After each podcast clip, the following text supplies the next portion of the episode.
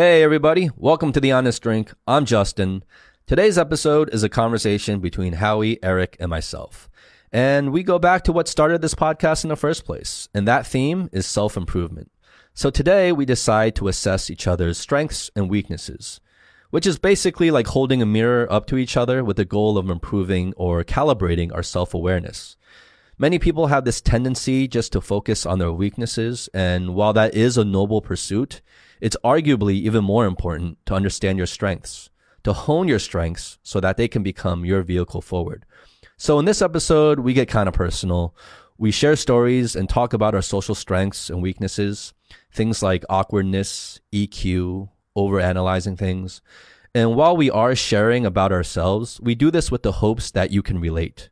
That maybe something about the way we see ourselves or our insecurities is relatable to how you might feel. You know, one of the reasons why we get pretty personal sometimes in this podcast is that maybe someone listening will realize that they aren't alone in feeling the way they do. And that's pretty powerful. This was our first time trying something like this out, so we really just scratched the surface today of our ability to assess and critique each other. Next time we do this, maybe we can get even deeper. But nonetheless, it was a fun and productive conversation. So without further ado, please enjoy our honest drink. Here we go.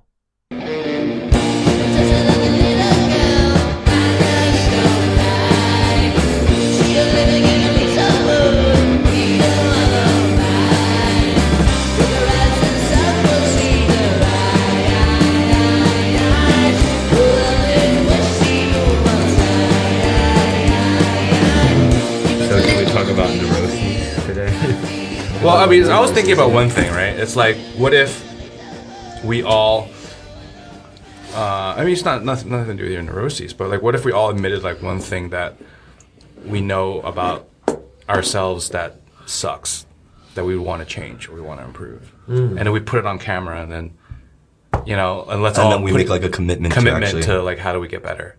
And then how, like, how, like we'll, we'll figure out how do we do it right? Like how do we keep each other in check you know um, to to fix ourselves in a certain way in a certain aspect. I mean that's one thing i was thinking. Yeah, Yeah. we can do I mean, that. I mean, maybe it's, it's it's almost like whatever you admit, we can all since we all know each other so well, we can kind of be like jump on that bandwagon and be like, yes, you're a dick, or, or we can do that, or or we can do a version of that where we don't admit it ourselves, but we critique each other. Oh, Yeah. somebody, Like as close oh, friends, somebody like, else, like me and you, like we're like we talk about like okay, what do we think are his weaknesses, and then we go to you, and then you guys go to me, you know what I mean, and then we we talk about that way. Yeah. Ooh, like that. that. could be So, brutal. yeah, that could, be, brutal. really brutal. But it's not like a roast. We're not like trying to roast each other. We're we're just we're just trying to like you know as as friends, we're trying to be honest, right? First and foremost, and um, Well, can we start with strengths? And then, so it's a little bit more. so it's, it's like, well, how about We're gonna tiptoe How about into let's this. start with weaknesses and finish with strengths? Would that be better? No, I Because think do we you, should you, start with want to finish with a weakness? yeah, like like it should be a positive thing where like, oh, you're really good at this, you're good at this, and then there's probably rec- like it's probably will be surprising to you a little bit, Okay. and then. Well, I think to do this, we're gonna have to get some drinks. In It's like first. this, ready? It's like, mm. yeah, yeah. Like you're so awesome. You're so fucking awesome, man. There's just one thing. but you look like dirt. But you got the smallest penis in the world. It's a, sh- a, sh- a shit sandwich. All right, so I think I think that's a great idea. Let's do that. Did do we that? start it? Are we like even ready for that? Yeah, it's started. I'm on it. You know, every every episode. So, so like, here's the question, right? Is this smarter to get drunk and then go into the weaknesses, or go into the weaknesses first? Well, see, that's the thing. We're not going to be drunk until the end of the podcast, probably Yeah, anyway. So in the beginning, it just loosens us up, right? Like if we're like, Wait, I, I didn't, I honestly, I wasn't even expecting to get like this deep Yeah. today. Like we're like, we're like, this is like, this is a little. All right, um, the Glenlivet, the Master Distillers Reserve. Oh, Glenlivet. Yeah, so I got this. Uh, I got this in the U.S. Um, in Arizona. Cool. I'm gonna try it. Let's do it. Thanks for bringing it back. Master Distillers Reserve. Yeah, I have another. I have another Glenlivet, um, a different one, that was uh more expensive than this one that uh we can do next time. You know, my you also first- have your Macallan here. Yeah, my first me know that. exposure to Glenlivet was not drinking it. Was actually, I mean, I don't know if this is embarrassing or not, but it's from um, Swingers. You know the movie Swingers? Yeah. there's a scene where Jon Favreau is like trying to order a drink at the bar. Oh, like that really cringy scene. No, no, no, no, no. He was at the bar and then he's like, you know, what can I get you? A single malt. And he's like, okay, which single malt? Uh, I don't know. Glen Livet, Glen, any Glen will do. Jon Favreau is so funny. He's so underrated in terms of like his humor. yeah. Especially, I mean, did you see Swingers? Yeah. Yeah. Well, like the, the good film. cringy scene, the other most cringy scene out of the movie was when he was leaving that voicemail, oh, right? But that was like such a beautifully written so scene, good. right? So good. It was so beautifully written because Yeah. like you're like it's so real Yeah. Yeah. and it's so Yeah. funny, Yeah. you know. At the Have same you done that time, before? Um, I've done like similar things, not, that exactly like bad, that. Yeah. Like that was. Like, Yeah, that was pretty that bad. was bad. But I think like everyone can relate to that, you Oh, know. yeah. That's why like that scene Yeah. is so like Yeah. famous. yeah. Because everyone kind of relates to And like you were like, having that no, fucked up don't moment. do it. No, Yeah. no more, no. Yeah, like you just keep digging yourself deeper No. and deeper like, no. and deeper. And then you're like, oh shit. but we've all had those moments though, you know, or like, you know, degrees of those Oh, yeah. moments. You know? God knows I have. I've oh, I've you know, my my whole life is based on awkward moments. Yeah. It's actually, it made me think of one of the first times I was making a call to a girl when I was in middle school, high school, high school, like freshman year high school. I, was- I got this girl I liked her phone number, and I remember I was downstairs at the phone, and I literally rehearsed for like 30 minutes conversations. Like I was both people. Like I was going back and Wow. forth, like you know, just making sure that I covered all my bases, so there's not going to be a dull moment. And then I would call, And you forgot everything. I forget everything, and I'm like, uh, fuck. and you tried kept going back to the tr- script, but you're just drawing a blank. Yeah, I'm like, uh, uh, what are you doing? I watch TV. Uh, cool.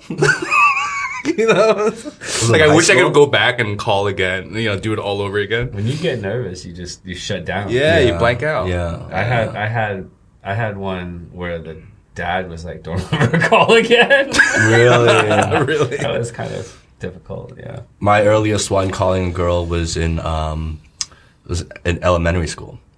And my sister helped me do it. Because I had this crush on Sister helped you do it. Yeah, well, so I had this crush on this girl, right? And my sister knew I had a crush on this girl. And being an older sister, she was like also on the phone with me, but she was silent, right? And she Was she like standing next to you, kind of thing, or? yeah, yeah, yeah. And then beforehand, she was like trying to tell me, like, because I was asked like, what, what, you're a girl, like, what would be like the best way to go about this? And she was trying to like coach me through it. Mm. And it just completely failed. it completely failed. It was pretty bad. Crash and burn. Here we go. Mm, cheers. Sounds good. Awkward moments. Cheers.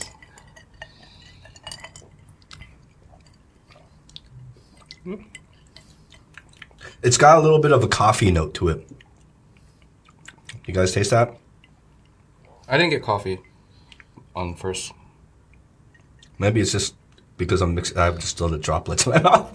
I think it's the droplets because I, I don't get the coffee. because I got a coffee coffee note. All right, so are we gonna get on with this? How do we do this? Who wants to go first? I say let's let's start. You and I tag team Justin first. Oh, ooh. Okay. how about that? Okay, I so think, I we- think we'll learn just as much from the strengths part because I think the the note the premise is that we have blind spots, Mm-hmm. and so it's not so much that what are my weaknesses. It's that do I even know myself that well? Mm-hmm. That's true. But It's also it's also you know a lot of people are so fixated on trying to compensate or fix their weaknesses versus focusing and bettering their strengths. That's right. You know. Yeah. Because you're never not gonna have weaknesses. No, You're never. No one's perfect. You're always gonna have weaknesses, and some weaknesses that are just so inherent in us individually that it's always gonna be there to some degree. Right. So it might be more worthwhile just to work on your strengths and making your strengths so good that it doesn't matter what your other weaknesses are because you can you can excel based on your strengths. Mm-hmm. Right. Their ultimate objective is to accomplish or be a certain type of person.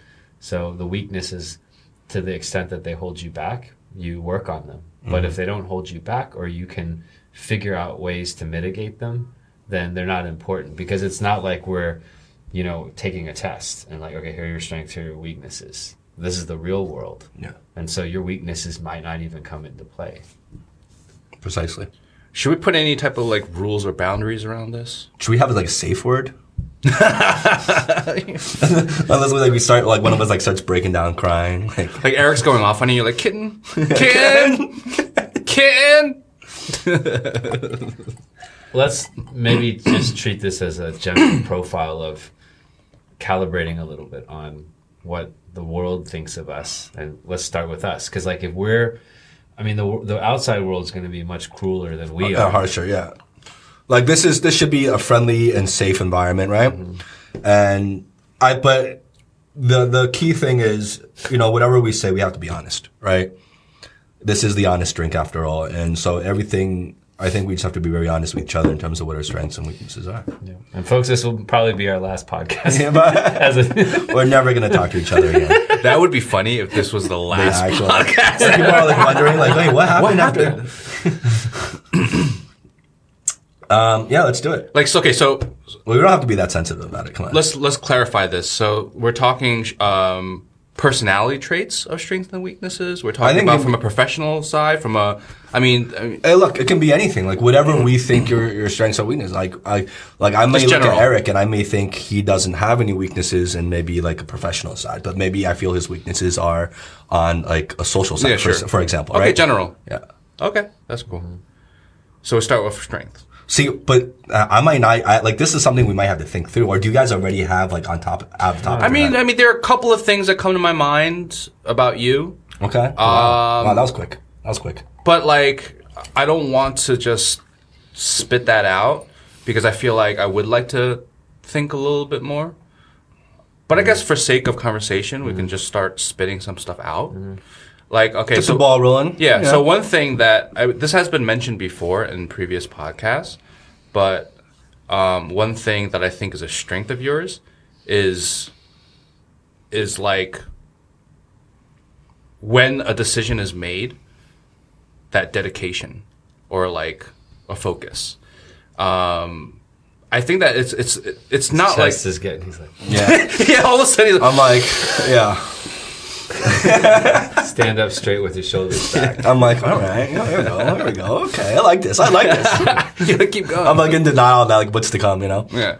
So I think it's like focus and dedication. Um, You've you've used the word retarded, but in a good way. Yeah, you know of what I course mean? in a good way. Like like Yeah. I'm like like retarded when it comes to like my yeah, focus. yeah. The Because okay, when, when I use retarded, let me let me explain that a little Okay. bit. It's not like retarded in this in the sense of of lacking certain abilities, you know, or or from a mental state or whatever, but retarded in the sense where you're you're so uh, focused on one thing that almost it's like extreme, where everything else is blocked out, Hyper focused hyper focused. It's like and relentless. yeah.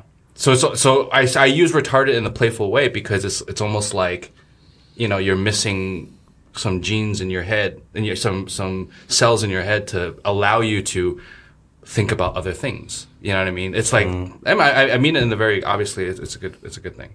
So it doesn't come often that you get like that, but when you do, it's like you do, you know, and I, I think that's a that's a strength. I mean, I, I think that's something that it helps get you get one to do things. You know, um, When has that led to a successful outcome on Justin's part and leveraging these strengths? So perhaps we should also talk about strengths that have led to success and weaknesses that have prevented us from success. Mm-hmm. Can you think of an example where this type of drive and determination has led to a positive outcome? Because ultimately, that's what we're trying to do. Okay, so one of the first uh, moments that made me think that he has this certain focus, hyper focus ability is when we first joined a gym together.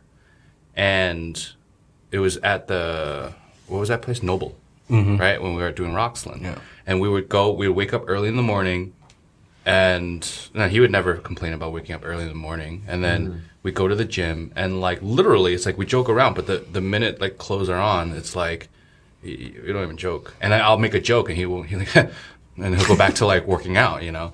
And and then it got to the point where the workouts got so intense where he's just like no fatigue, and he's just going, going, going. Meanwhile, me and James were like, oh my god, we're like dying, and then and he was like the heaviest out of everybody, and he was just like. Boom, boom, boom. What's next? What's next? No complaining, no like groveling, no like, oh my God, this is so hard. None of that. It was just like, I'm here, I'm working out, and I'm doing it. And to me, it was just like it was incredible because because there I'm on the side. I'm like, fuck, I need some water. God damn, where's the AC? You know, and because I'm a lot weaker than him in that sense. So that's something I, I that caught my attention. You know, and then all of a sudden it, it flowed into from a working environment when we were doing Roxland as well. Like he was just so, you know, 24 hours, seven days a week, nonstop thinking about Roxland. You know, like how to how to grow it, how to how to how to you know fix things that are not working, how to you know. So does it surprise? It sounds like you have mental strength when other people are sort of faltering a little bit. I just did that workout today, and I was just thinking about how painful it was. But it sounds like you have this mental strength, this this determination. You can block out the noise. Um, like what under what circumstance are you able to to do that? Like, do you rec- you realize this? Is it something that you really like? You know, because you're not always like that. Um, I don't think it's about blocking out the noise. I think I think the noise is still there. Um, I don't know. I mean, it's yeah. To answer your question, it's not. I guess it's not something I, I think about consciously. It's almost like a given, right? It's Yeah, when I you're thi- doing I- something. When when I find the motivation and and passion to do something, which like how we said doesn't come all the time, but when it does, um, I am I just feel determined to do it. And it's not it's not something like I have to force myself to feel. Like it's not like a burden where I have to like push and overcome. It becomes a desire to want to be determined because I am so passionate about whatever it is. And it becomes fun to me all of a sudden. Like even with working out, like when I get in the in the zone or even with boxing, you know, it's it's like it's fun just to do it. I enjoy the process.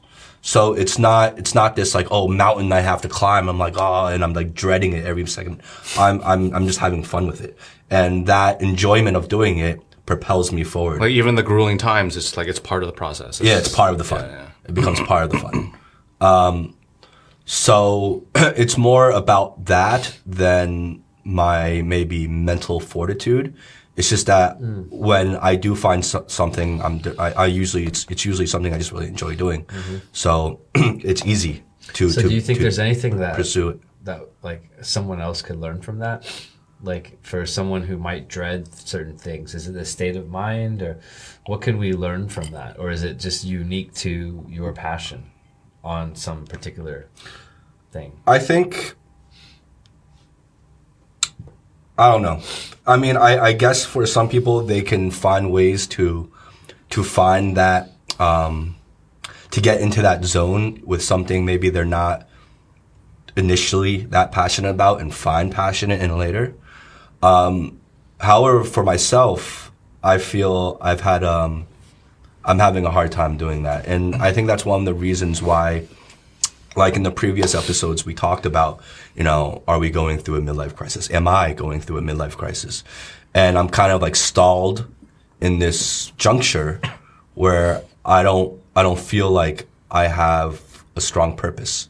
And that's because the, it's not like I don't have other things I can do. I can, I have other job opportunities. I can go and just do other things. Um, but I don't, I don't want to do something that I know I'm not 100% passionate about doing. Because I know if I do that, number one, I'm probably not going to be very good at it. Number two, I'm not going to last. Yeah. You know, I'm not going to last through the hard times because there will be hard times. And I'm not going to, I'm not going to overcome those times if it's not something I'm just already really passionate about doing. So that's, that's the thing for me right now. I don't want to settle and I wanna, I, I need to exercise at least, you know, some patience in order to find or to realize where I can devote all my focus in and just do that to the best of my ability. Anything that pops in your mind? For strengths,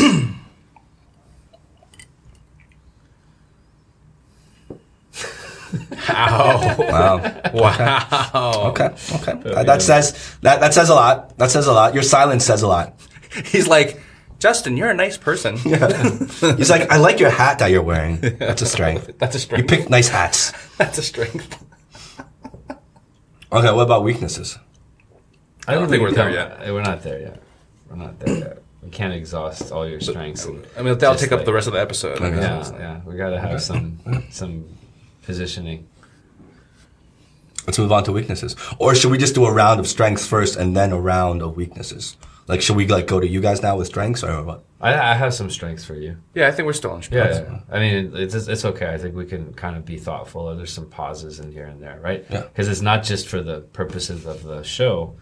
We also want to just have this conversation, and Yeah, sometimes yeah. we just got to think about things.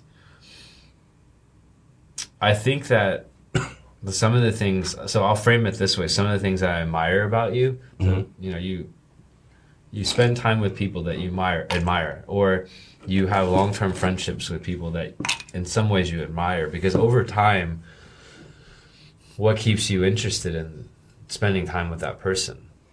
Well, is that why we don't spend that much time together? But you know, but we we we we keep coming back, right? uh-huh. So, one of the things I admire is that you're talented. I feel like you're talented in things that require creativity and require a little bit of dedication and passion. Music is one of them. So, you know, like in the past we've played music together and so I I admire the fact that you had your own band and you had you played shows and you wrote songs and and I thought that was really you know that's something that you have to kind of have a certain level of dedication for.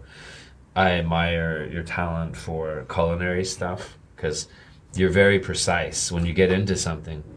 You're quite precise about the to how to distinguish things within like within a certain cuisine, right? There's a lot of techniques inside. You have to be able to taste certain things. So I think those are things that I think are um, just being able to do something that's creative that requires skill and a little bit of artistry together. I think that piece, and I think another one would be just your ability to connect with people and have a very like you're confident you connect with people and you have a very just casual conversation and you're able to build that connection in a very non-awkward way Am I though? yeah And I knew he was going to say something like Yeah. that because in his mind, yeah he's not he's the most awkward, Yeah. uncomfortable person. but he's actually like it, like for me l- let me let me put it this way I'm, I'm not being super eloquent here but let's say that you know i need to go meet some friends or i need to meet some new people you would have in your mind like a, a buddy that you could take with you that you felt like this person could be someone to help Like that could represent you. Like yeah, represent you. like not, your- the friends, gonna, like people not- you hang around. Not going to embarrass you, Yeah. and then help you keep the conversation and like someone interesting. Like you would be definitely one of them. I would like I would take you anywhere. I'd just be, oh yeah, my buddy Justin. Like I feel comfortable, and I think there's some people where like you might hang out with them alone, but you might not bring them out. Yeah, Why are you looking at me? Like he looked at me immediately. He's like, I would not bring him out. He did. Boom. He did. He just stares He at look me. at He has a certain like Justin has a certain level of professionalism too. Like he knows what to say. He knows, and maybe that's what it is. Maybe it's that you've cultivated this capability over time a little bit too, so that it for you it's based on a lot of practice as well. I don't know. I think um, you know, I think it's about you know, for social instances and examples like that you brought up. I think it's about um, some people are just better at taking the temperature of the room better than others. You know what I mean? It's just EQ. I mean, I think Justin has high EQ. Um, why is that? Yeah, I agree. yeah. Justin has high EQ. I think that's a a definite given. Anybody who's So was any of that surprising? What I said? It's consistent with what I've said before, but was it any of it surprising in terms of your own perception of yourself? Um, I wouldn't say surprising. I don't think surprising would be the word for for what you brought up because the only like real strength that you brought up was you know like I'm I'm a social because before that you were just talking about like I I like I have like good culinary skills. I don't know if that's like really like a character strength. or like you had a band. But in terms of like um, I guess being good in social situations and having a high EQ, that doesn't surprise me, but I feel like you guys only see a glimpse of me, right? Like you guys, we only see each other when we're around and maybe, you know, in social situations and it, it's, it's more or less easy. There's, it's very low stakes.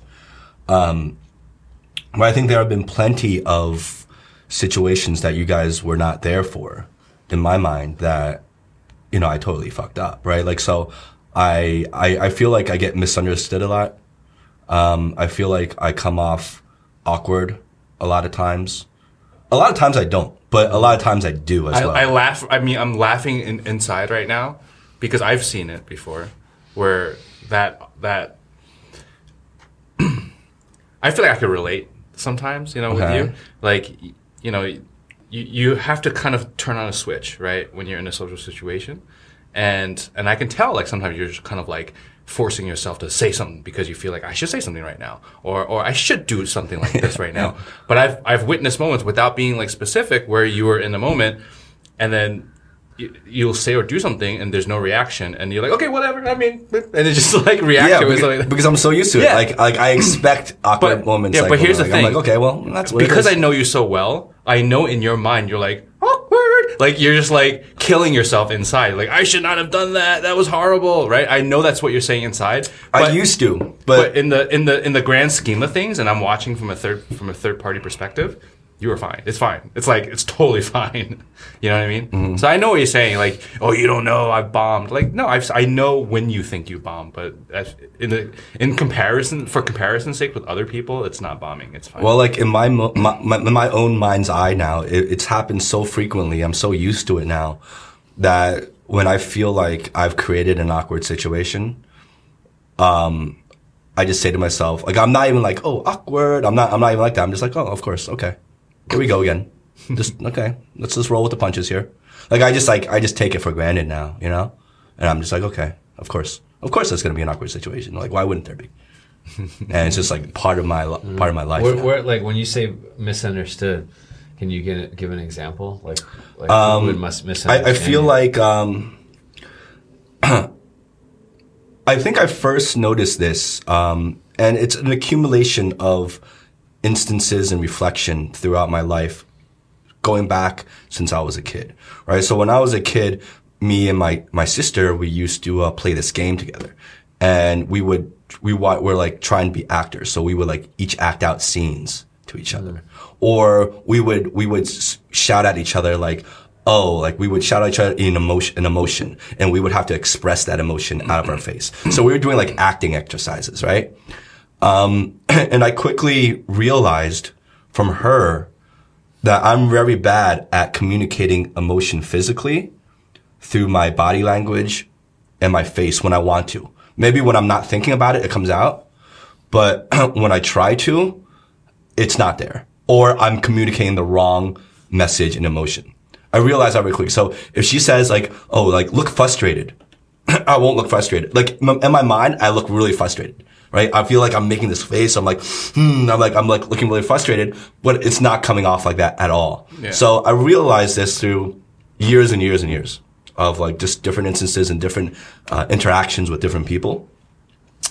Um, so I feel like that's part, um, that's, that's reflects a little bit how I get misunderstood because sometimes I feel like when I, when I say something, um, maybe the way I say it, the tone in which I say it, the way I phrase it, people will read it completely wrong, um, opposite, like the way I meant it, right? And then people will take it differently. So I feel like from that aspect, I'm really under, under uh, And misunderstood. has that worked out in a bad way for you, where they misunderstood it in a negative context? It's always usually in a negative context. like, see you never. Yeah, No, well, you no, that, that. that wasn't a misunderstanding. that, that was the clearest I've ever been. No, no but like, um, like for, for an instance, right? Like, um, when I first, uh, went to college, right? So I went to, uh, I went to, I eventually, uh, transferred to USC in Los Angeles.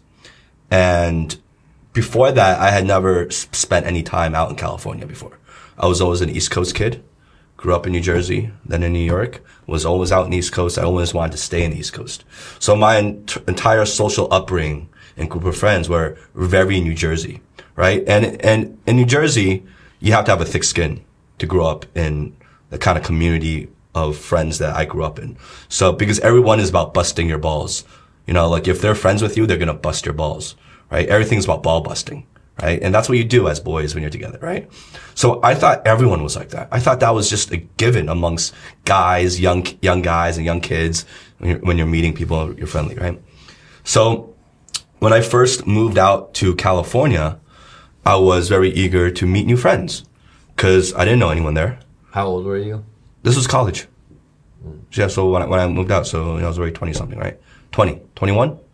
Um, because I transferred there.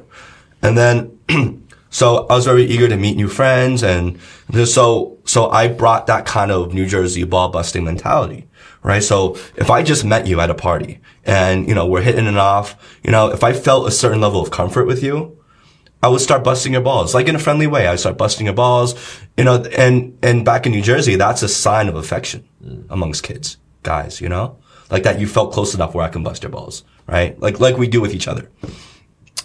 Um, but it's just a lot more intense, I guess, the way we did in Jersey. So, You go up and just slap him in the face like, fuck you, motherfucker. no, no, no. you. I It, love was, you. it was very normal shit. But so in New Jersey, I was in the group, in my like large group of friends. I was always known, had the character of like, I was like the more docile guy. I was more quiet out of the other guys. Like I, like in retrospect, I wasn't even that quiet, but out of my other friends, I was the quiet one. I was the docile one, right? right. I was the more passive guy, right? Friendly, but passive. Gets, gets along with everyone. Um, but then I quickly realized in my first year at USC, I started hearing through the grapevine that I had this reputation as being like the alpha, the super aggressive, like the, like the hyper aggressive guy, you know, the, the really like the, the rude and rough around the edges kind of like alpha, alpha kid, right? And I'm like, I'm mind blown, right? Because that is, that was not how I saw myself at all. And I quickly realized that people out in LA, because a lot of those people were actual LA natives, right? That I was hanging around with. The culture is just different. I realized they're, they're more sensitive over there in the West Coast. Um, there is not the same degree. There is, but not, not to the same degree intensity of like that kind of ball busting amongst your friends kind of mentality, at least not with the groups I hung around with. So they were a lot more sensitive. So when I brought that kind of East Coast mentality, they were all taken aback by it. And I hadn't noticed that before. And I, and I had, I had no idea that's how it was coming off. In my, in, in my mind, I was coming off as like super friendly, super sociable, trying to make friends, you know, like ingratiating everybody. But from their perspective, they were like, "Oh, this guy's just being rude. He's just, you know, he's he's just yeah, he's just insulting everybody. You know, and he's he's like he's just like just Harsh. harsh and like, you know, he just wants to be like the alpha in the pack. That's that kind of guy. so that was a big wake up call for me, and I didn't realize that.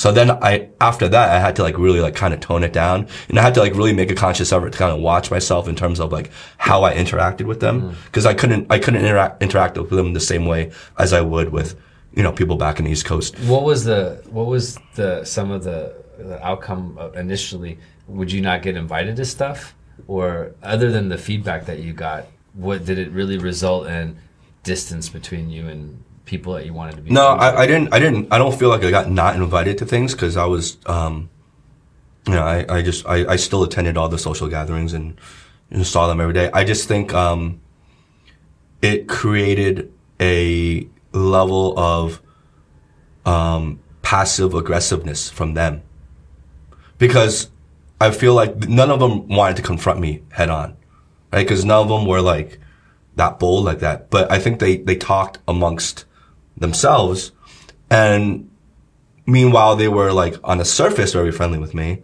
I felt like when they had a chance to like stick me with something or to get me with something, I was always the easy target for them because they felt like I was always They trying to pent up, pent up. yeah so like anything like that would have like any any opportunity that would would bring attack on myself right even in a playful way they would jump on it. So it, it became kind of this like, I felt like they were being passive aggressive against me, which is totally fine.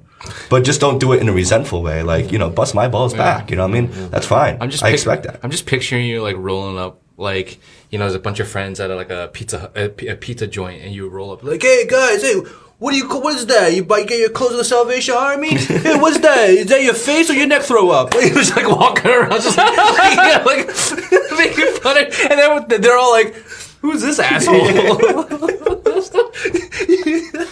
you sit down give me a slice hey, donate!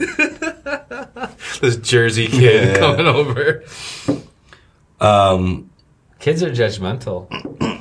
Kids are really judgmental because if there's like an outlier, then it just seems different. Whereas maybe when you work for a corporation, you've had more time to learn how to modulate yourself a little bit.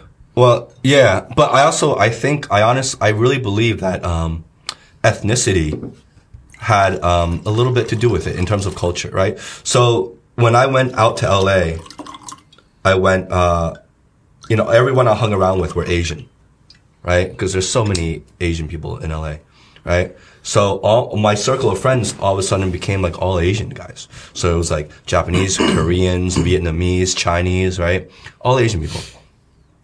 And I think amongst them, um, they were just a little more passive by nature.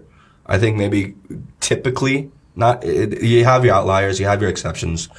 But for me, like as an Asian kid growing up in the East where I grew up, I didn't grow up amongst any, I didn't have a Chinese community really to grow up with. So I didn't, I wasn't like really socialized in a Chinese community. All my friends were like white, black, or Italian, like Italian white, you know, like, like real, like, you know, Jersey, right? Like parents had mob connections, like that kind of shit. So I was socialized in that kind of group. So all of a sudden now I'm, uh, I go to LA, I'm ingratiating myself with the Asian community over there.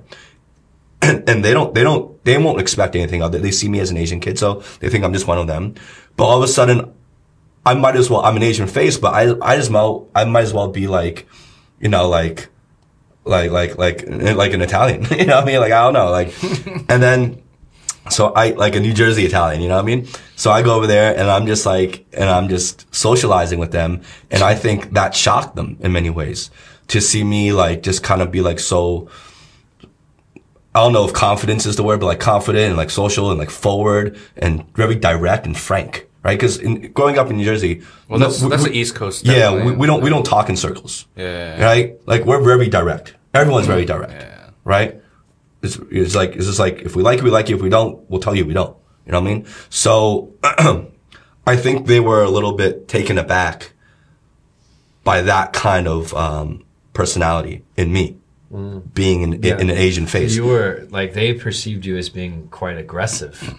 Quite sure. aggressive. So I don't know, like if I had gone to LA and let's say I made friends with a bunch of white kids or a bunch of black kids or whatever, right? Anyone but Asian.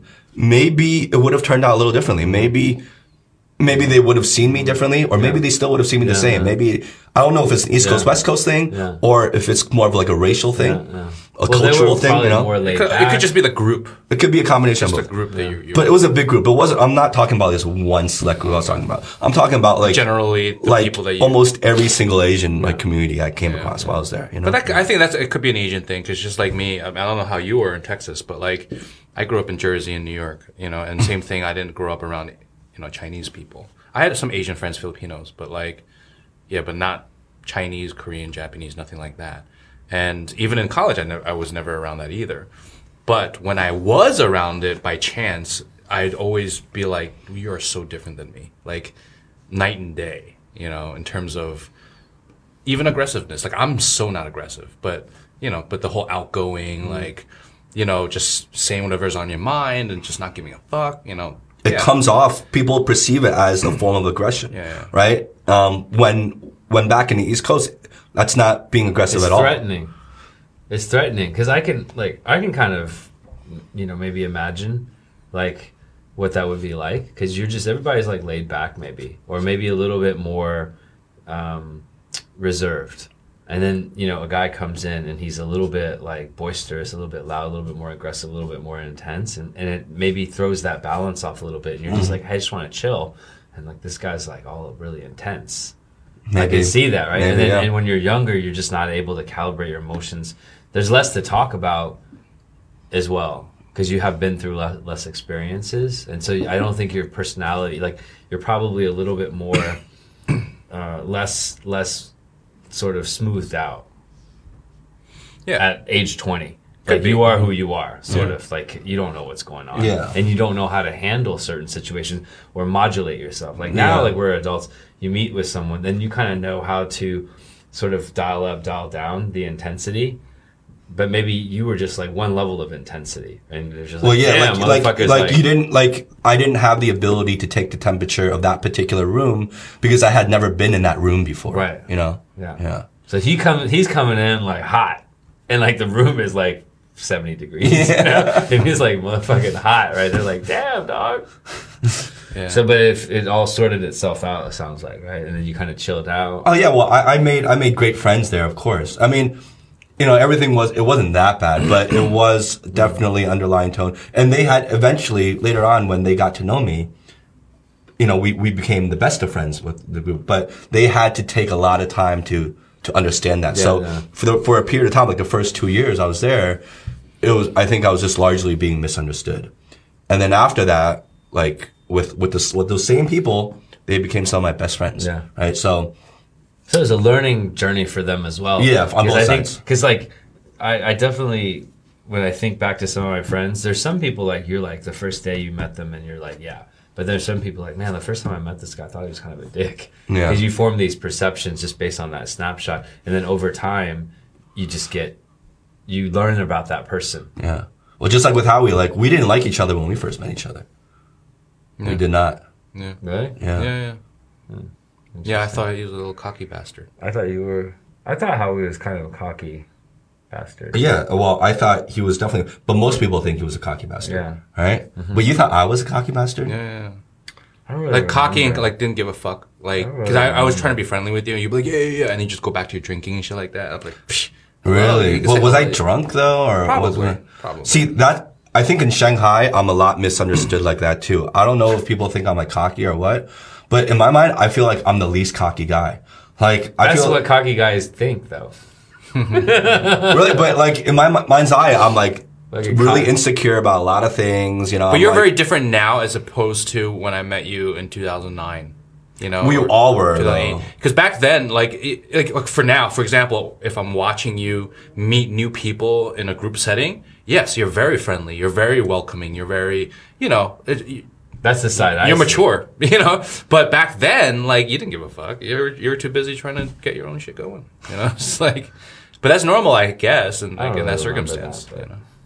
So okay, let's go. Uh, let's kind of. I think I think that was that was useful and that was Yeah. it was fascinating about the misunderstood and going into new social surroundings and then you know y- younger people people in college being a little bit more judgmental and then just like how stark the differences are at that age and then now we've been overseas and we're a little bit able more able to take the temperature. I like the way you said that weaknesses. So if there's something. Well, let me that- just add on to one thing though, because, I, because I think what we talked about just now was like it really highlights the importance for everyone to interact and engage with different social groups. One hundred percent.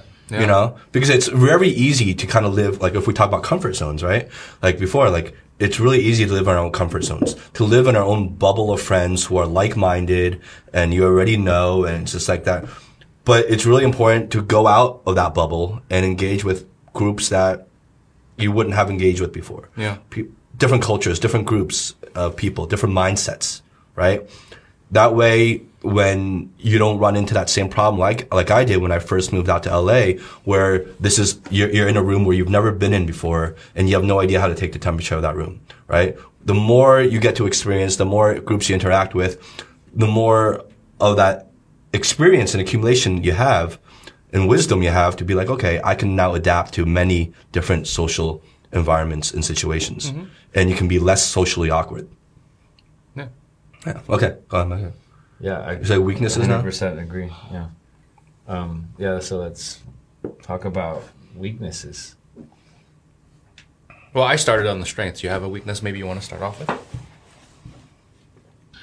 Or should we go around with strengths and then come back to weaknesses? Okay. Because then I feel like we're on me for Yeah. like too long. Yeah, I yeah, yeah. We can do that. I'm ready for some Sure. some some recognition here. I mean, I can't come. Up, I can't. I can't come up with any strengths for Aric. I cannot. So okay, let's let's let's let's tag team Aric right now. Um, okay, let's, let's I, I gotta think about this for a little bit. I think we have to think a couple hours because uh, think of a positive oh, strength. Okay, so one thing. Um, so he, here here's one thing that I I honestly this is how I feel, and I I don't know if it's a strength or if it's just because you have more experience and are just wiser because of your experience, because of you know you're older, right? Um, no, I'm, I'm being serious. Uh-huh. So because I don't know, I don't know if it's just coming with age or if it's you know that's just you know a strength of yours. But you're extremely analytical and and and possess a lot of wisdom when it comes to a lot when you analyze a lot of things. You're able to speak a lot of on a lot of things with a really wise like diverse subject he- matter. Well, he is diverse in subject matter yeah. but he's able to go a lot deeper into each subject matter and bring a perspective that when you talk to him, you're like, oh, like you realize kind of like he's coming at it with a with a different level of depth than than you are, and then with other people, and he's coming. And I think if anything.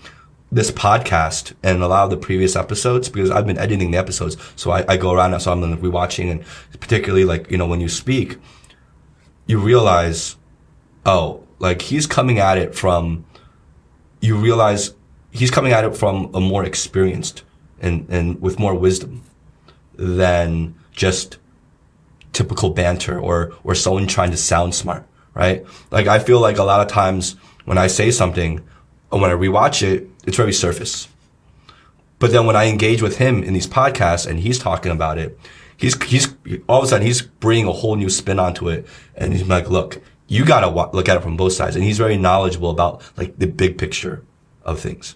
So that to me is one of his strengths. But I don't know if that's just something that is just because you've lived longer and you've you're wiser because Not of it. that much longer. I think it's a combination because Aric is, I mean, to be very direct and blunt. I mean, he's he's quite an, an intel- intelligent individual, mm-hmm. and very intelligent. with Very analytical. Yeah, and with that, in combination of his interest in analyzing different subject matters, uh, and like you said, the depths that he goes into, you know, like just like I said with your retarded focus, maybe it's almost like a retardation of OCD. Like he needs to get in, like dig, dig, dig, dig, you know, um, and analyze.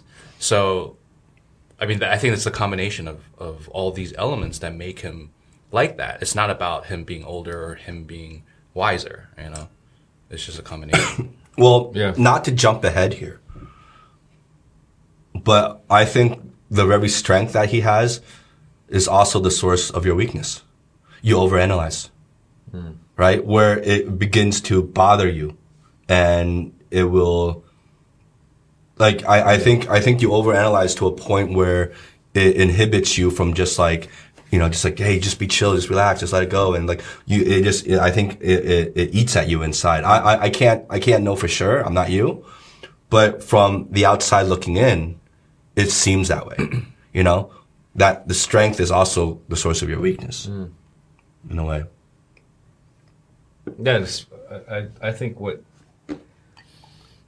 I suppose I have to comment on some of this. Um, no, I mean it's it's it's it's. What- does that surprise you or no, no, no. Like I, I think number one is I appreciate that you guys.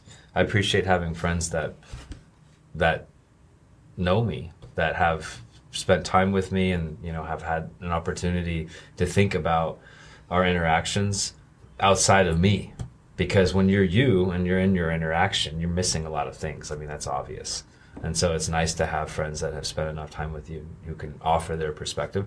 And what you said, I think all of everything you said was fascinating to me. And I also appreciate the just the positive tone of it. But it's fascinating because it's all of that stuff. Everything you guys said, I think, is part of it. Like growing up, I was like, I was always wanting to dig deep into stuff and really understand why.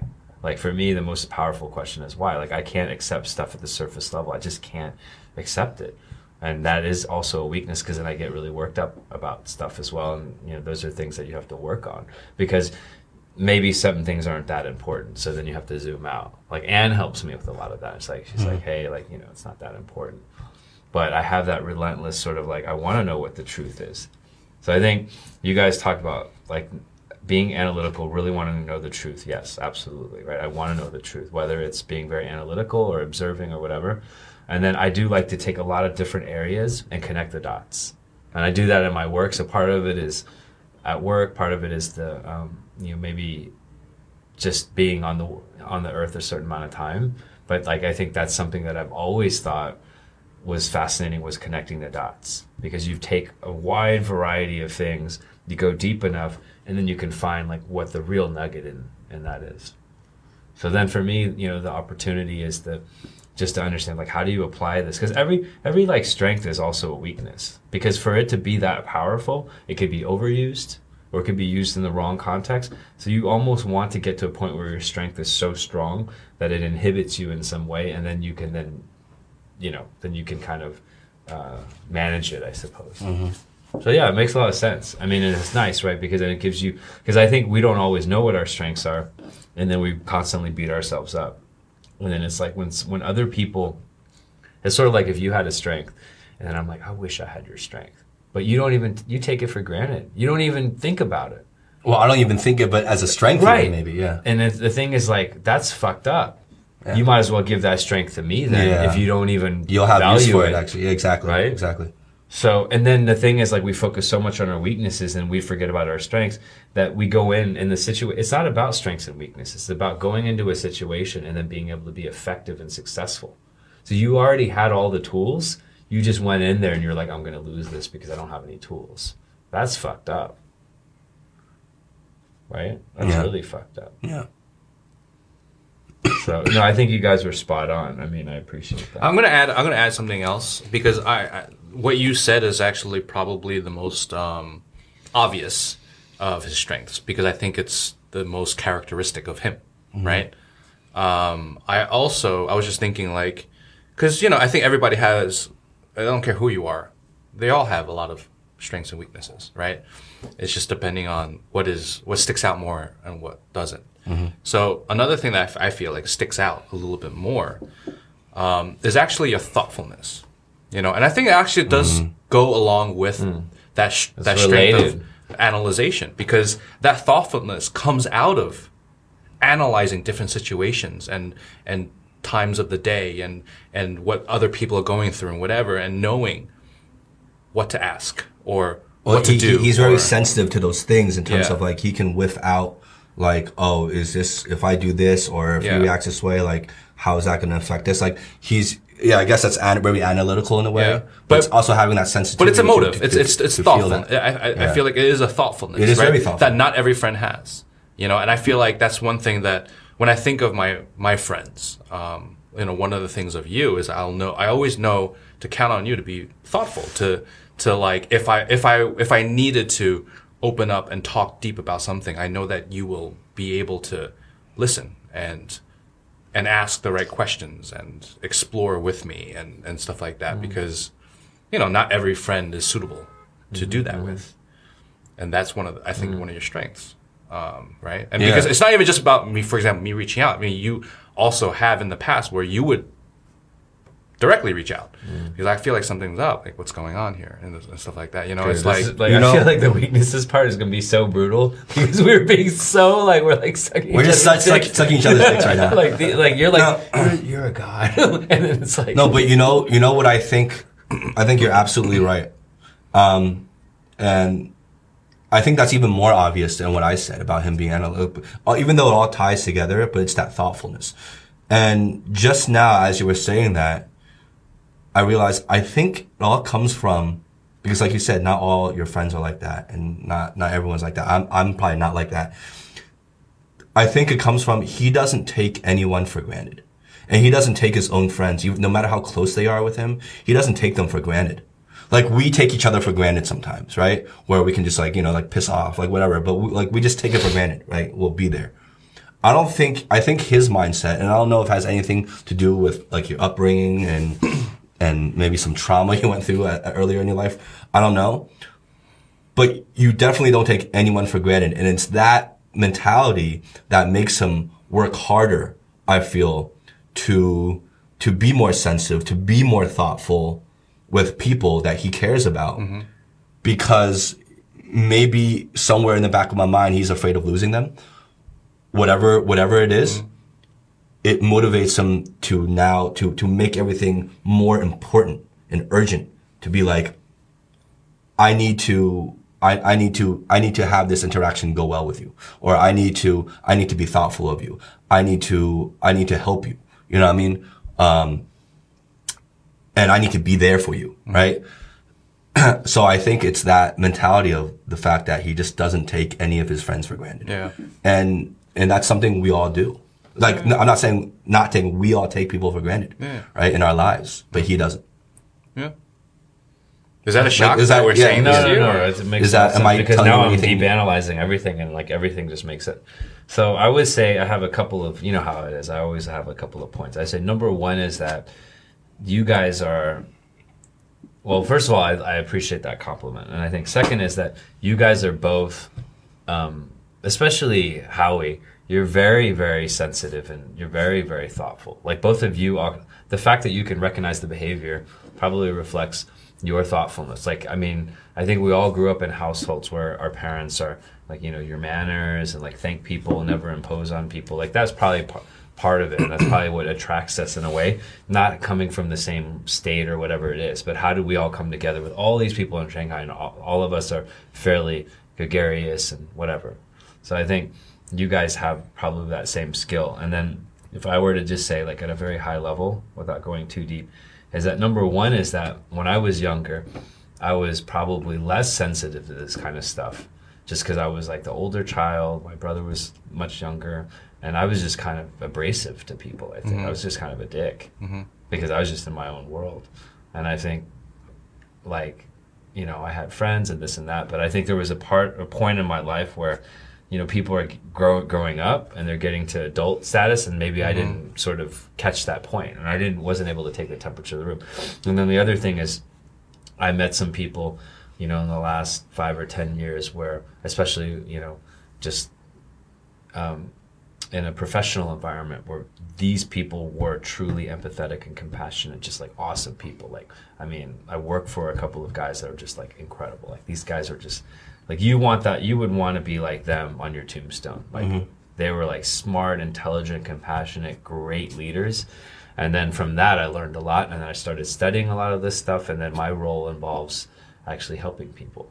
So I enjoy, and I think like part of what I want to do is like help people, you know, um, when they need it and to help them be the best version of themselves. But I also see that you have been working on this. yeah, for sure. I can see it. Oh, they're Yeah. I Well, that's mean, part I'm of his not- analytical Yeah, side, right? but I'm not like that's great that strength at it. of being I'm analytical. not great at it, but like you know, I can. You've I been can, working I at can it, though. recommend five books. Well, he like yeah, like just like you do with like your organizational Yeah. organizational charts, even for something as simple as like what are the best burgers in town. You have a whole Yeah. chart in alphabetical listed like, just for that, right? I And think just because for of that, we're gonna have to have a burger. yeah, just for that kind of bullshit, right? Think about how analytical analytical he gets when it's about himself. So I'm sure, like internally, you break down yourself and like you're like super analytical about it, and you dissect every little thing, and you try to focus on like where you need to improve, and you work on those Yeah. things. yeah, Yeah, yeah. So that's a strength. It, well, it's, uh, it's. I think like if we if we all have like really, you know, like maybe like Thor has his whatever his thing, right? What is it called? Mjolnir. The hammer. The hammer. So Thor has. Sorry. Um, so Thor has his That's hammer. that was the nerd. It's like you ever say how that was the nerd. Like like he was like he has that thing. I'm like hammer. He's like million mirror. Like whatever the name. Yeah, like so- that's the most so we- nerd answer. You But could and for given. me, it's like I'm not. I'm so not. I'm so not attuned with like. I thought we were watching Avengers yesterday, right? but anyways, so we all have our hammer, and the hammer is really, really powerful. But you know how in the superhero movies, like somehow you lose, like you know how like Thor, I I think in one of the movies, like he couldn't even use the hammer or whatever, right? Like he he, he wasn't able to use it. He lost got confidence. Yeah, yeah, yeah, got yeah, yeah, Right, yeah, right? Yeah, yeah. So we all have our hammer, and and then knowing how to use your hammer is more important than the size of the hammer, or even you know what I'm saying. Yeah. All you have to do is find your hammer, mm-hmm. and then like use it in the right way, and then like the thoughtfulness, like it, a lot of that comes from. There was, you know, a part of my life where I didn't see these things because these were not things in my fam. My family was just kind of like they just did whatever. Like they were very nice people, but they weren't like businessmen. They didn't know how to take the temperature of the room. They showed the world who they are based on their acts. So they're just good, honest, genuine people, but they weren't good at, you know, making the room happy or whatever it mm-hmm. is, right? And then you start learning about these things. You meet people. You meet, you know, in my line of work, it's mm-hmm. important to to help people um, to help people value themselves right mm-hmm. and so then you see like wow that's really powerful and it's awesome and you can make people feel really great about themselves and they become better because your boss was the one that helped you feel great about yourself and so then you get inspired by that and you start studying it and then you realize wow this is a skill. And so i'm not by any means i think you know that developed at it. But i have i could like i said i could recommend like two or three books. But i think you guys are actually naturally like fairly naturally good. But then the thing is when you're naturally good at something you might just always stay at that level. Whereas when you actually suck ass at something and then you study it those actually sometimes they become the best in the world which is Yeah. Oh, fascinating. Oh, for because sure. you think oh i need to be talented at it to, like maybe for basketball you do Well, well, that's I think that's anything. Like, for example, sports. I think you were going to dive into is you can have, be naturally talented in something, but talent will only take you so far. It's like Well, look at Kawhi Leonard now, right? So he was never, he was always talented at defense, but he was never known as like an offensive weapon in the beginning of his crazy. career. now he's sick. And then now he worked at it because he knew that was a weakness, and now he's one of the best. That's right. Right. It's so good. But going back to what you're saying, I think it goes back to your strength of not taking anything for granted and your ability to be really honest with yourself. And people take that really for granted. Like people just gloss over that. But I think most people, and I know I'm guilty of it to some degree, but I think most people are not willing to be 100% honest with themselves. When they look in the mirror, they are not willing because it hurts too much, right? Sometimes the pain is too much or they're in too much denial to really be 100% honest with their own actual weaknesses, mm-hmm. right? They want to, they want, they, ha- they'll, they won't say they won't have any weaknesses, but they'll list a, a bunch of weaknesses that are easy for them to list, that are easy for them to admit. But that's not, that's not the meat of Yeah. it. Mm. The meat of it are a bunch of other hidden weaknesses that are much, probably much more significant Yeah. that they are not willing to face themselves. Right? So, Yeah. so they hide behind the mask of like, oh, I can list all these weaknesses I have. But they're not really getting to the meat of Mm-hmm. it because that part hurts too much or they're not willing to be 100% honest with themselves. And I think that's most people Yeah. walking around. Your ability is you're, you're able to reflect inward and be 110% honest with yourself in terms of like, look, these are my actual I suck at this. I suck. I, and you almost like beat yourself, like you really beat yourself up over it, right? And you're just like, but, but then through that, through that crucible of like self-analyzation, you come out a stronger and better person. Whereas most people will always shove it. Or they gloss it- over it, right? Yeah, they gloss over it. They'll, they'll, they'll bury it deep and, and never, and never address it, right? And that's something I know personally.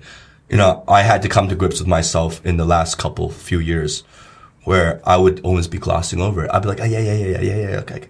But I wouldn't want to face it head on indirectly, right? Until, you know, maybe a few years ago. but I think, I think that's a yeah. strength. I think most very- people walk around not having that ability. that like what you said was I, I think i mean just generally speaking was very very well said like i thought that was awesome and you know something i read recently was your your willingness to confront your own you know your own yourself right like i mean your biggest enemy like yourself is yourself Exactly. and your willingness to do that and be very precise about that is something that not all people have the courage to do. And if you're not able to articulate, if you're not able to be extremely precise um, about what it is that you're looking at, then you can just gloss over it and you don't have to deal with it because you just kind of sweep it under the rug. But when you're like extremely articulate and say, this is what's wrong with me, then it forces you to face it.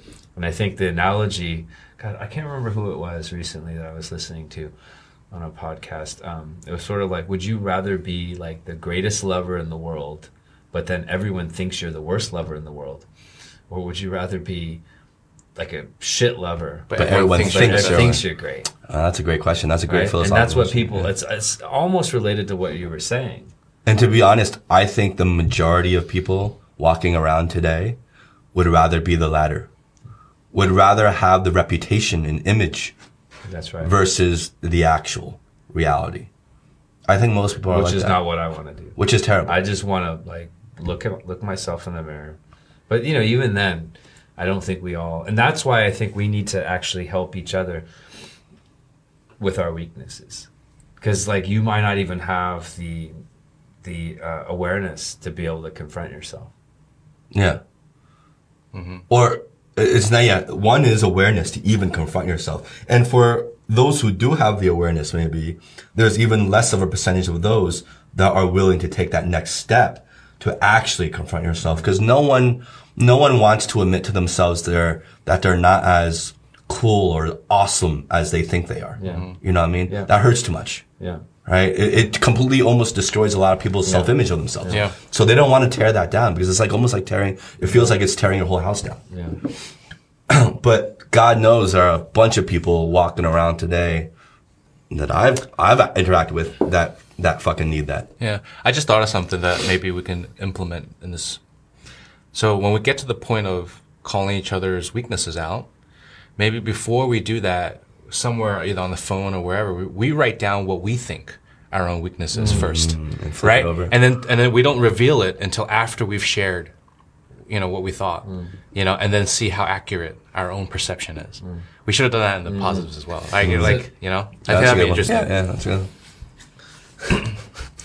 Just thought of something funny. So we still have to cover his strength, right? Yeah. So I'm wondering. That'll be quick because there's not no, a no, lot no, to no, no. There's not a lot to cover I'm there. wondering because you know we we know that one of Justin's weaknesses is timekeeping. So I'm wondering since we're kind of like after we talk about the strengths, We like, could break it would down we have like a really good episode. I think maybe we need a little bit of time to think about where we can improve. But you know, So the strengths can be this episode and the weaknesses can be the next episode. Yeah. Sure. We can do that. That's fine with me. Cool. So That was this- easy. so- so this now ep- I just have to find a reason every episode to like. So, so this episode was more of a dick sucking fest. the next episode is gonna not be. a shit show. Like, we need time to go shit show. home and do this. Get all that jizz out of your mouth, man. I literally was like, But but be prepared because the next episode is gonna be our last. we'll never have it because we're never willing to confront it. it's like, hey, I'm busy. I'm busy. We're always gonna be putting it off. Like, oh, I'm busy this weekend. I'm busy this weekend. Cheers. it was good that we started with this of it. Okay, so let's turn the tables. Can we turn the tables on this guy? Um, all right, on to him. On to this guy. This guy. Dude, sounds like it looks like you're about to like break a pop a vein trying to think about what this No, no, no. Because similar to to the issue I had with him, where I didn't know, I didn't know whether or not to classify this as a strength, because I think strength, in my mind, strength is different from talent. Talent, I think, is something you're born with, and it comes more and less natural to you. That's that's talent, right? Strength is something you have to that you have to overcome something to get to get to. I think something or build. It's like it's something that it's a character or a character trait that you build through experience and through through experience and through time, right? So a lot of um, a lot of the things that I'm off the top of my head that I'm more initially always admired about you was always more or less talent based, right? And obviously, I didn't know you when you were a kid, so maybe you weren't born with these talents, and these these are things you built through time, right? I don't know, but you're you're one of the most talented people I know. Like you're super talented, right? When it comes to creative things, in all aspects of creativity. That's why even with Roxlin, where when you had no experience in dealing or running a, an apparel business or a brand or whatever, you know, your background was always in film. Um, I, I knew I wanted you on as the creative director, right? As the creative head and mind behind the brand. Because I knew your talent extended far beyond just the medium of film.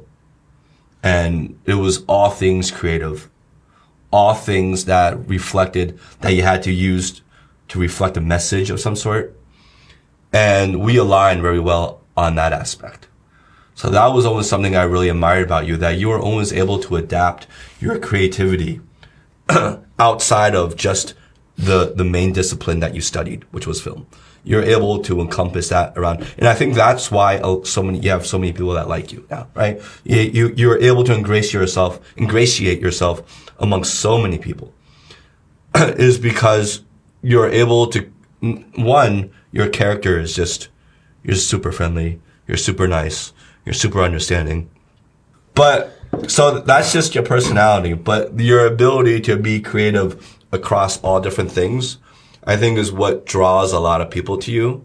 And out of almost anyone I know, you're the one that's able, like before we were talking about the importance of being able to cross those boundaries of different social groups, right? Different social bubbles. Out of everyone I know, this includes people that I grew up with.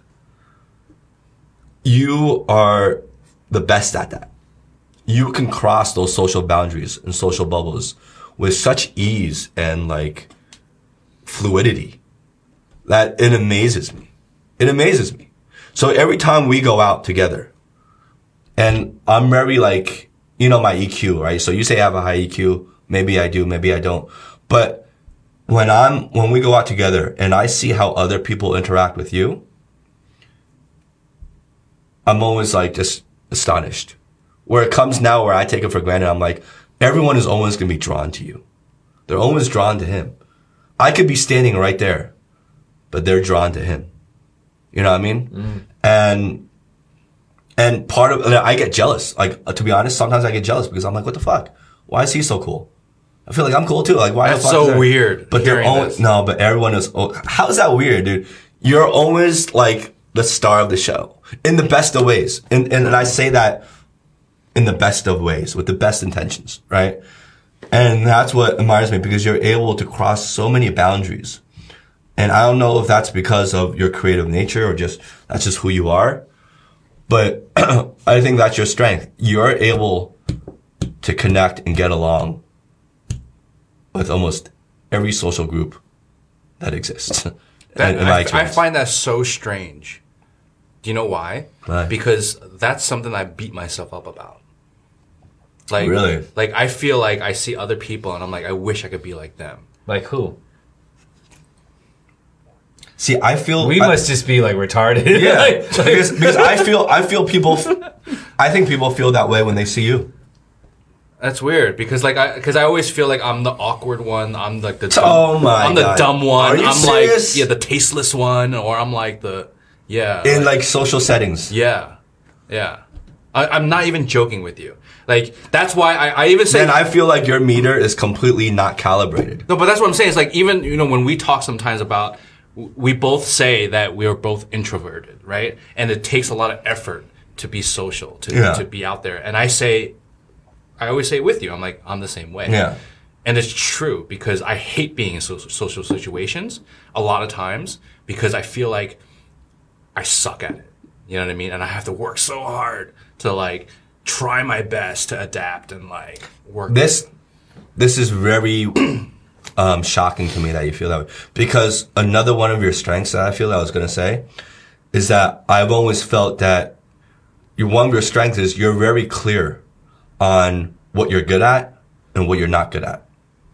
And that sounds like a very simple strength, but I'm telling you, most people that I interact with are not like that they, they, they don't know what they're good at or they think they're good at, but then even things they're not good at, they think they're good at, right? Like they're not clear. Like they're not disciplined enough. Like, look, I'm not good at this. So I need to find someone else that is good at this to do that. and I'm going to stick with something I'm good at. And they're very clear. You're very clear about where your strengths and weaknesses are, I feel. So for you to say that this is shocking to you is very strange But because think- I've always felt your strength was you're so clear about what you are. What I, I feel like maybe it's because we were just saying this off camera before.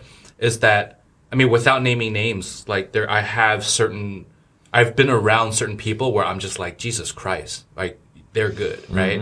And and knowing myself and knowing my whether it's let's say an IQ limitation or an EQ limitation, um, I feel like that there's always room for me to be even higher. That might be the hallmark of people that are actually good at stuff. Is that the ones that actually think that they're not as good and they keep trying and striving are probably the ones that are good, and Mm-hmm. the, the the ones that think they're good or don't value it probably are not actually good. Yeah. So like what, like what person that's that's good at something is like, oh, I'm the best. They usually yeah, don't do that. Like a true master will never think they're a master no, at anything. No, You know I mean, because they're always comparing themselves to who they were yesterday, and Or- they're always yeah. comparing themselves to the, another reference point Yeah. where they can elevate themselves. That's true. Yeah, That's true.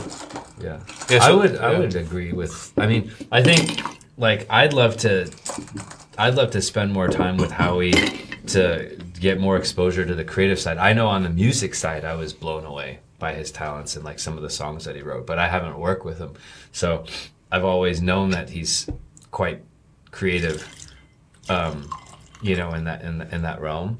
But I haven't actually directly worked with it.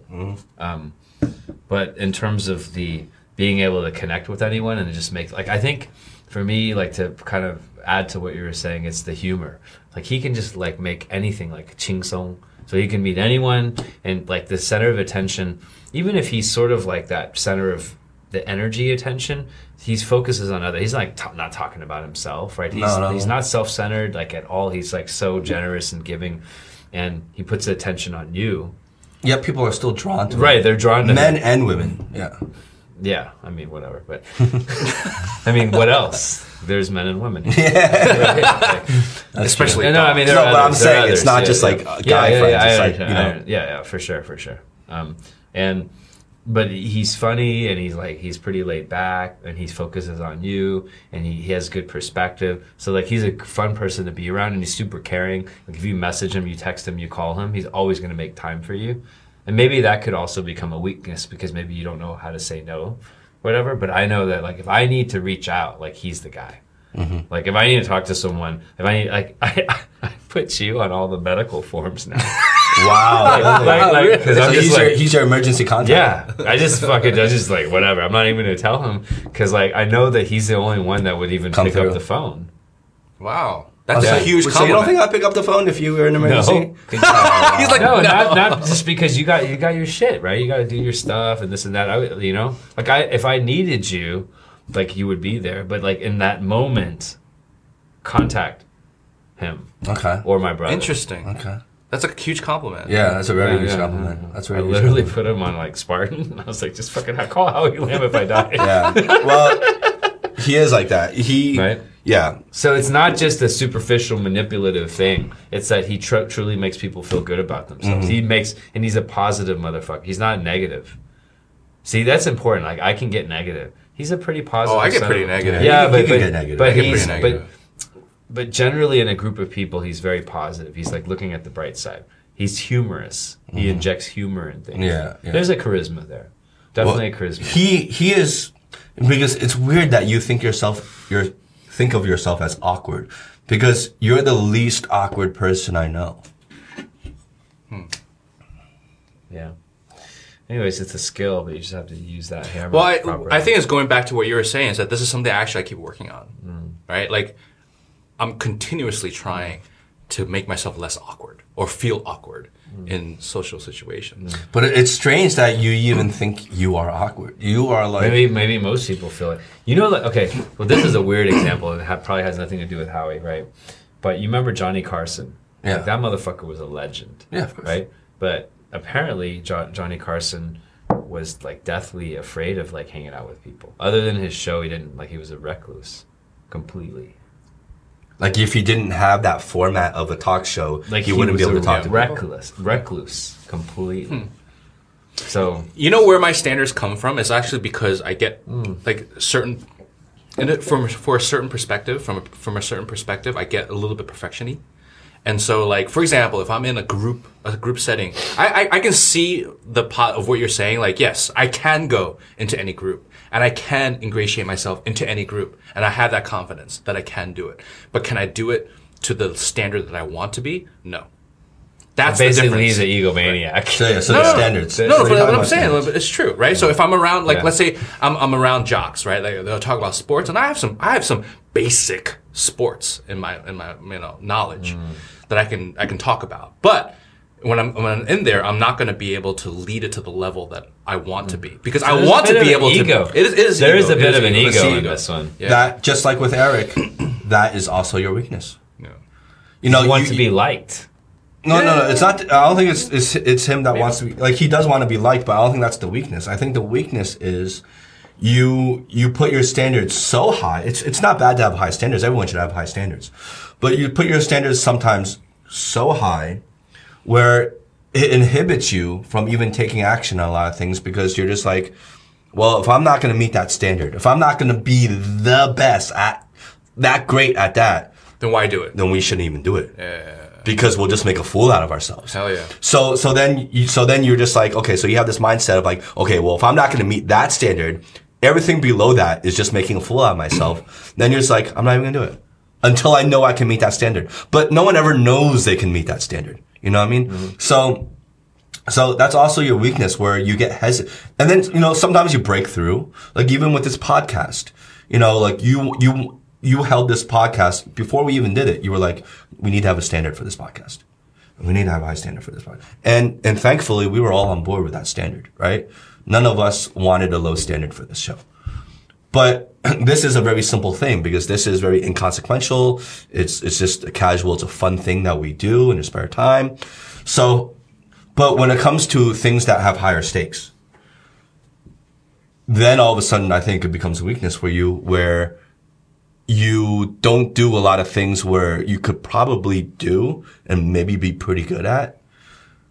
You don't do it because you, you, you put this I'm already standard. breaking it down. I'm already Yeah. like, Yeah, because Yeah. you can't get there initially, and then the, the the the I guess the downside to that is that you could get there because standards are always floating, right? Like we're all like you're so much better than you were five years ago. Like Exactly. five years ago, you didn't if you like the the thing that I've been thinking about recently is um, something like this. I was inspired by some stuff that I wrote.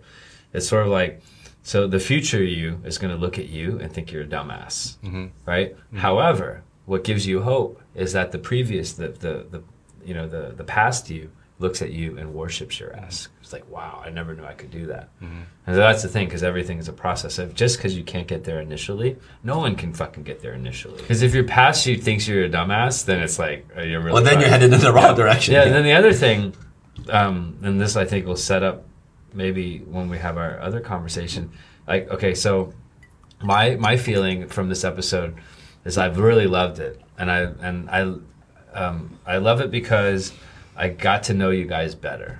Like I got, and now I can appreciate you guys more because I'm like, man, these guys are pretty awesome. There's things that they can do that I that I can't currently do, and maybe if I spend more time with them, I can do, and it'll be useful, right? And then the other thing is like I learn a little bit about myself, and I'm like, oh, you know what? Here's my hammer. I should use it in, in the right way. You should use it for good, and then we're doing this thing together, and it gives me more energy because hey, let's say we do other things together. It doesn't matter if you suck at something because maybe there's another guy in your group that's awesome at that thing. And so if we combine our powers, it's like fucking X Men or Avengers. You don't have to be the most powerful person in everything, and you'll never be You'll because never you be. have to focus. But just find the right people around you to kind of round yourself out, and you can do great things. So that group can always do more than you. It, it- like yeah, the man. group of ten awesome people can do more than ten Arics. Of course. Hmm. That was good. Hmm. Cheers. cheers to that. Did you even say one of his strengths? You didn't even mention one of I them. did. What strength?